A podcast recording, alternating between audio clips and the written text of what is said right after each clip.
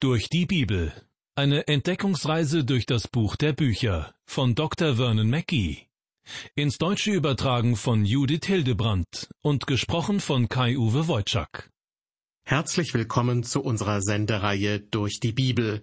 Zurzeit lesen wir gemeinsam den Jakobusbrief und erreichen dort nun die letzten Verse des ersten Kapitels.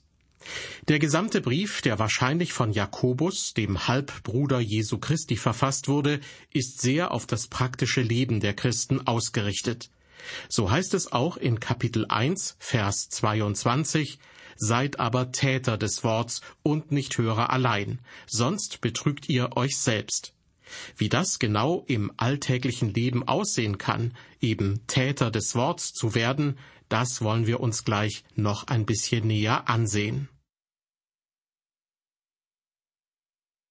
Wir erreichen nun die letzten Verse in Kapitel 1 des Jakobusbriefes.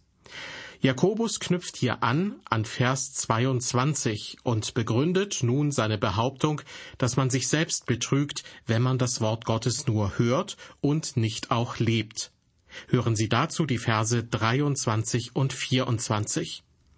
Denn wenn jemand ein Hörer des Worts ist und nicht ein Täter, der gleicht einem Mann, der sein leibliches Angesicht im Spiegel beschaut. Denn nachdem er sich beschaut hat, geht er davon und vergisst von Stund an, wie er aussah. Damals wurde als Spiegel ein hochpoliertes Stück Messing verwendet. Was Jakobus hier beschreibt, ist ein interessantes Bild für das Wort Gottes. Denn wenn Sie in einen Spiegel schauen, sehen Sie ein Bild von sich selbst. Sie sehen sich so, wie Sie wirklich sind. Als Abraham Lincoln im 19. Jahrhundert Präsident der Vereinigten Staaten von Amerika war, kam eines Tages ein Maler zu ihm, der ihn porträtieren sollte. Weil der Präsident auf einer Wange eine deutlich sichtbare Warze hatte, wollte der Künstler ihn so hinsetzen, dass sie auf dem Bild nicht zu sehen wäre. Er bat den Präsidenten, mal diese, mal jene Position einzunehmen, bis er zufrieden war, sagte aber nichts über den Grund. Doch Lincoln begann zu lächeln, weil er sich schon denken konnte, was der Künstler wollte. Und als dieser schließlich fragte, ist es in Ordnung, Sie so zu malen, antwortete der Präsident, ja, ja, aber malen Sie mich so, wie ich bin, mit Warze und allem anderen. Das ist im Prinzip auch die Funktion eines Spiegels. Er soll uns zeigen, wie wir wirklich sind und nichts beschönigen. Das wiederum ist ein Grund dafür, warum manche von uns nicht gern in den Spiegel schauen. Und genauso ist es auch mit dem Wort Gottes. Es spiegelt uns wieder, wie wir wirklich sind. Und das gilt für Frauen ebenso wie auch für Männer. Wir leben in einer Welt, in der das Äußere immer wichtiger zu werden scheint. Und ein Spiegel zeigt sofort, wo unsere Frisur oder das Make-up oder unsere Krawatte nicht in Ordnung ist. Doch die Gefahr besteht nicht darin, dass wir in den Spiegel schauen und Dinge entdecken, die nicht gut aussehen, sondern Jakobus sieht die Gefahr darin, dass wir, bildlich gesprochen, gewisse Dinge im Spiegel sehen, aber dann nichts tun. Vor einigen Jahren fand in den USA eine große Konferenz statt, wo sich viele Ärzte, Krankenschwestern, Wissenschaftler und Forscher trafen, um darüber zu diskutieren, welche Auswirkungen zu fetthaltiges Essen für die Funktion des Herzens hat. Ein Reporter hörte sich ein paar Vorträge geduldig an und beobachtete dann in der Mittagszeit das Verhalten der Kongressteilnehmer. Einige gingen in ein Fastfood-Restaurant, darunter auch einige Ärzte, die einen Vortrag gehalten hatten. Dort sah er sie beim Essen von Cheeseburgern, Pommes und anderen, teilweise sehr fetthaltigen Produkten. Er konnte es sich nicht verkneifen, einen Kardiologen, also einen Herzspezialisten, darauf anzusprechen. Sagen Sie mal, sind Sie durch Ihr Verhalten nicht ein ziemlich schlechtes Vorbild? Sie reden über die Gefahren von fetthaltigem Essen und nehmen dann genau das zu sich? Der Reporter bekam zur Antwort Machen Sie sich mal keine Sorgen um meine Vorbildfunktion, denn wie Sie sehen, habe ich mein Namensschild abgenommen. Mich kennt hier niemand.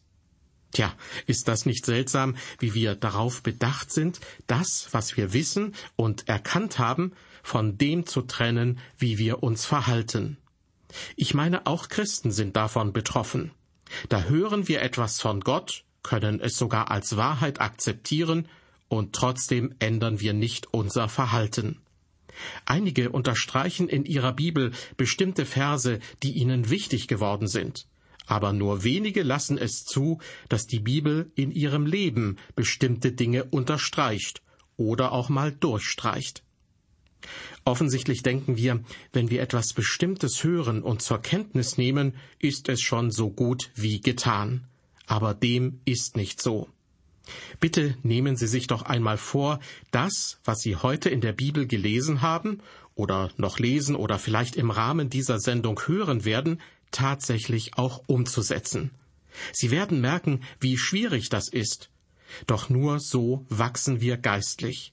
Und genau deshalb versucht der Teufel Tag für Tag und Woche für Woche zu verhindern, dass wir auch nur einen Gedanken, den wir von Gott gehört haben, im Alltag konkret umsetzen.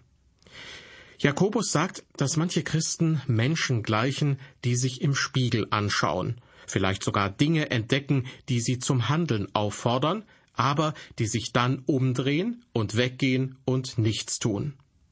Es scheint hier, als würde Jakobus auch an Vers 19 anknüpfen, wo er seine Leser aufgefordert hat, schnell zum Hören zu sein und langsam zum Reden. Wenn es so sein sollte, fordert er gewissermaßen auf, langsam, also mit Bedacht in den Spiegel zu schauen. Und weil der Spiegel hier für das Wort Gottes steht, das uns so zeigt, wie wir tatsächlich sind, bedeutet das, lies das Wort Gottes aufmerksam, nicht oberflächlich. Nimm dir Zeit hinzuschauen und hinzuhören, denn sonst führt das Wissen und die Kenntnis des Wortes Gottes nicht zum Handeln. Liebe Hörer, wenn man nicht gern in der Bibel liest, dass man ein Sünder ist, dann überspringt man nur allzu schnell diesen Abschnitt.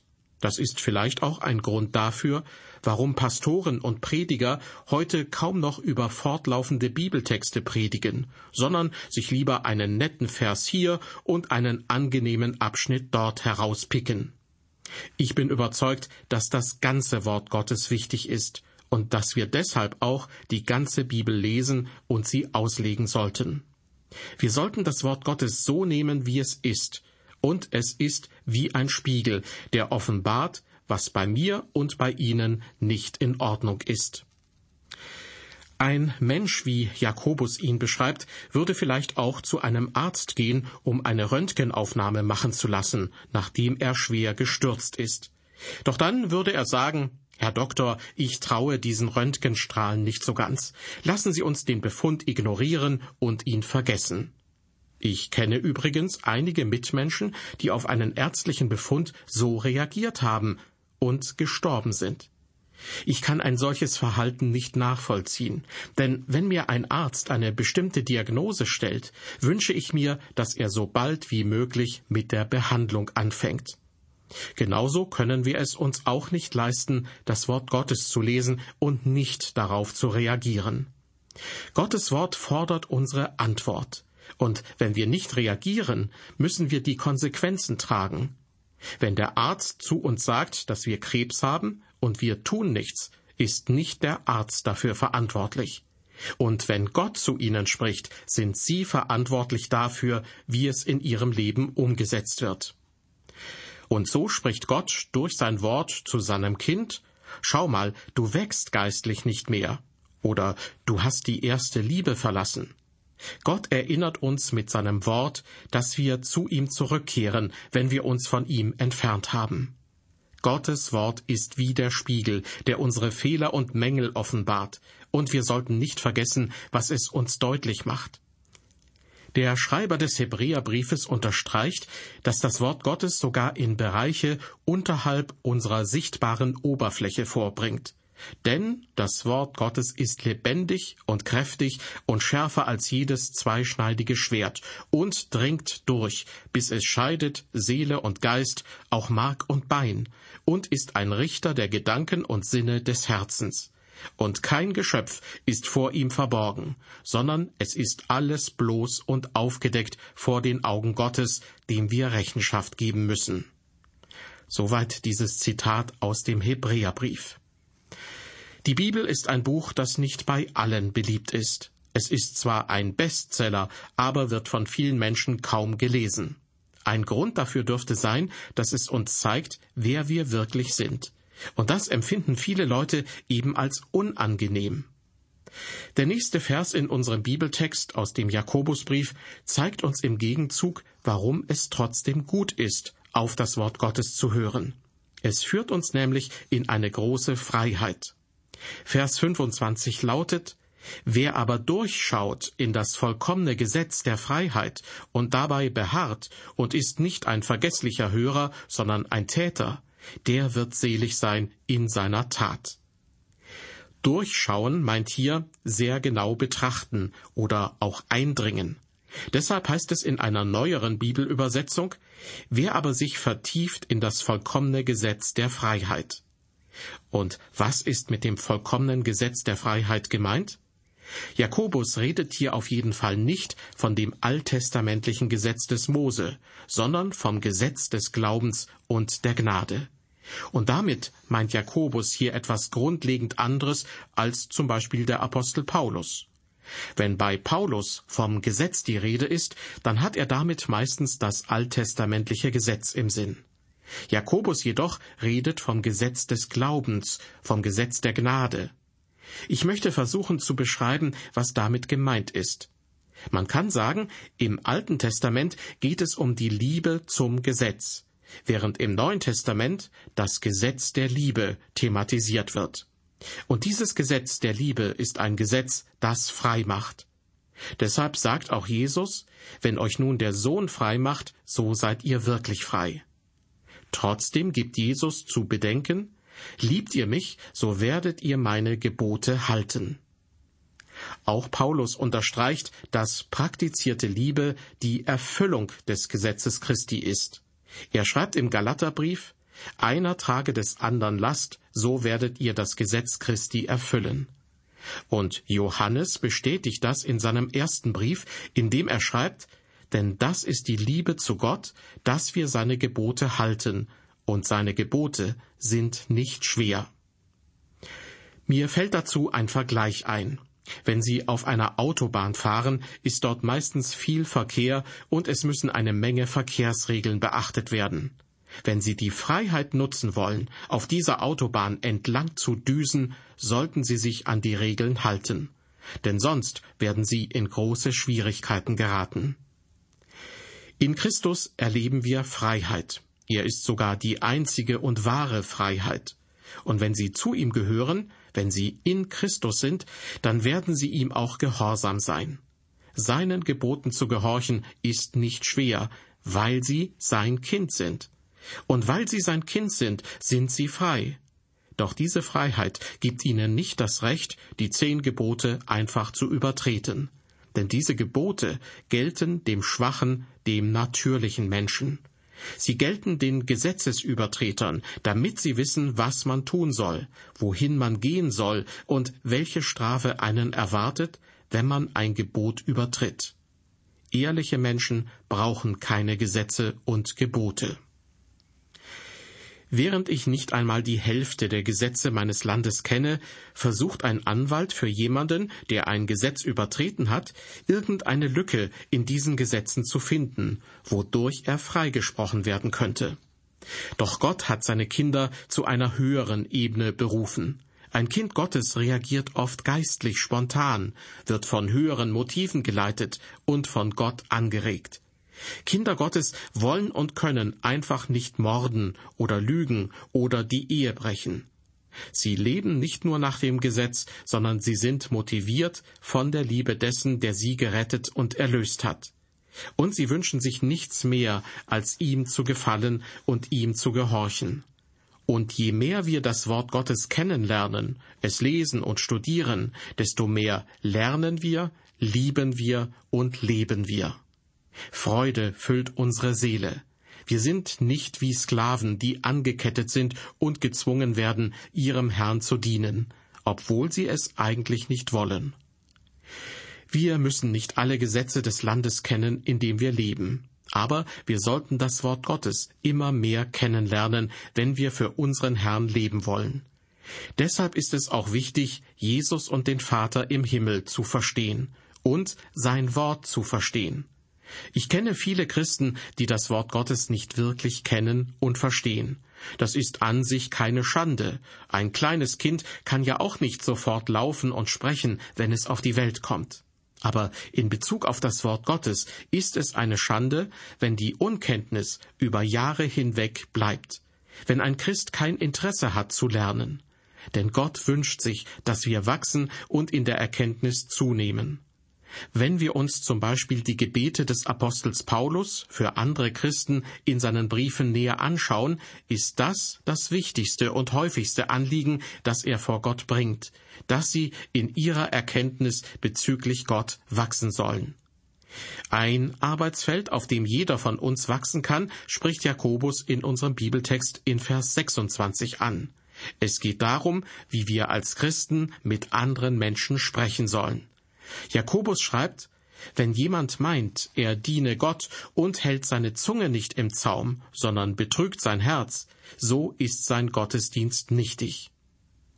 Die Ausdrücke Gott dienen und Gottesdienst verwendet Jakobus in seinem Brief mehrmals, ja häufiger als alle anderen Autoren des Neuen Testaments.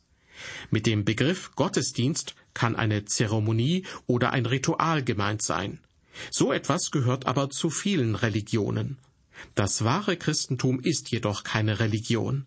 Im Christentum geht es nicht um Zeremonien und Rituale, sondern um eine Person, um Jesus Christus. Und der christliche Glaube entscheidet sich nicht in äußeren frommen Verhaltensformen, sondern darin, ob man eine Beziehung zu diesem Jesus hat oder nicht. Jakobus sagt in Vers 26, dass jeder Gottesdienst umsonst ist, wenn man seine Zunge nicht kontrollieren kann. Das ist auch unter Christen ein großes Thema. Jemand klagte einmal, man kann kaum die Hälfte glauben von dem, was man hört, aber man ist immer in der Lage, es zu wiederholen. Ja, schlecht über andere zu reden und auch eine ungezügelte Sprache sind selbst unter Christen ein großes Problem. Darauf wird Jakobus in Kapitel 3 noch ausführlicher zu sprechen kommen. Doch was ist denn nun ein angemessener Gottesdienst, der Gott gefällt? Vers 27 gibt darauf eine Antwort, die manch einen überraschen wird. Ein reiner und unbefleckter Gottesdienst vor Gott, dem Vater, ist der, die Waisen und Witwen in ihrer Trübsal besuchen und sich selbst von der Welt unbefleckt halten. Das ist eine starke Aussage. Dabei beschreiben die Begriffe rein und unbefleckt im Grunde zwei Seiten einer Medaille, und beide gehören zu einem Gottesdienst dazu, der Gott gefällt. Zunächst geht es darum, was einen Gottesdienst im Sinne dieses Bibelverses rein macht. Jakobus richtet hier den Blick auf die Randgruppen der damaligen Gesellschaft, die Waisen und Witwen. Ein Kind Gottes sieht das Leid der Welt und die Probleme der Menschen im eigenen gesellschaftlichen Umfeld. Und ein Christ wird versuchen, Trost zu spenden und auch ganz praktisch zu helfen. Das ist meines Erachtens gemeint, wenn Jakobus von einem reinen Gottesdienst spricht. Aus reinen Motiven wird ein Kind Gottes für andere Menschen tätig. Ich halte es übrigens für sehr bedenklich, wenn Christen einen Glauben entwickelt haben, der in erster Linie in der Kirche, aber nicht mehr auf der Straße gelebt wird. Wir müssen wieder an die Hecken und Zäune gehen, wie Jesus das mal in einer Geschichte formuliert hat.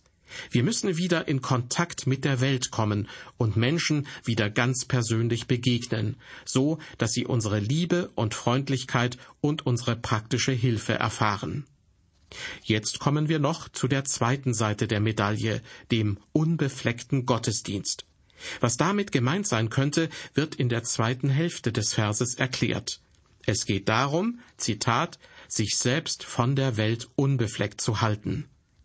Einerseits sollen wir also Kontakt halten mit der Welt, aber uns andererseits nicht von den negativen Dingen dieser Welt anstecken lassen. Wir sind als Christen zwar in dieser Welt, aber nicht von der Welt, wie Jesus das einmal über seine Jünger gesagt hat. Ich denke gerade an die Geschichte von einem kleinen Jungen, dessen Mutter gestorben war. Sein Vater war arm. Er tat alles, arbeitete hart, um den kleinen Burschen zu ernähren. Aus der Verwandtschaft meldete sich ein wohlhabendes Ehepaar, die die Not sahen und zum Vater sagten, Du bist offensichtlich nicht in der Lage, für deinen Jungen ausreichend zu sorgen. Wir sind wohlhabend, deshalb würden wir ihn gern zu uns nehmen. Wir können uns um ihn kümmern. Der Vater ging in seiner Verzweiflung zum Sohn und erklärte ihm das Dilemma. Sie werden dir bestimmt ein Fahrrad schenken. Du wirst bei ihnen alle Spielsachen bekommen, die du dir wünschst. An Weihnachten bekommst du wunderschöne Geschenke. Und sie nehmen dich auch mit in den Urlaub. Der Junge hörte sich das alles an und sagte dann schließlich, ich will nicht zu ihnen. Warum denn nicht? wollte sein Vater wissen. Die Antwort des Jungen lautete, weil du mein Vater bist und niemand anderes. Das war das Einzige, was der Junge wollte. Er wollte bei seinem Vater sein. Es gibt viele Leute, die wünschen sich einen solchen persönlichen Kontakt. Den sollten wir ihnen geben, mit unserer Liebe, Freundlichkeit und Hilfsbereitschaft. Gleichzeitig sollten wir darauf achten, dass wir uns von der Welt unbefleckt halten, wie Jakobus es formuliert. Wir sollten den Dingen, die uns negativ beeinflussen, aus dem Weg gehen und uns von ihnen nicht prägen lassen. Im Grunde genommen nennt Jakobus hier in diesem letzten Vers des Kapitels drei positive Folgen, die eintreten werden, wenn wir auf Gott hören. Erstens, wenn man Gottes Wort beachten und im alltäglichen Leben zur Geltung bringen möchte, ist es notwendig, sich selbst unter Kontrolle zu behalten.